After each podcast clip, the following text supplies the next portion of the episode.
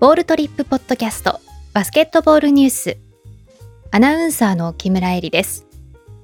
2021年5月29日に行われた日本生命 B リーグファイナル2020-21の試合結果をお伝えします。ファイナルゲーム1宇都宮ブレックス対千葉ジェッツは85対65で千葉ジェッツが勝利しました。以上2021年5月29日に行われた日本生命 B リーグファイナル2020-21の試合結果をお伝えしました。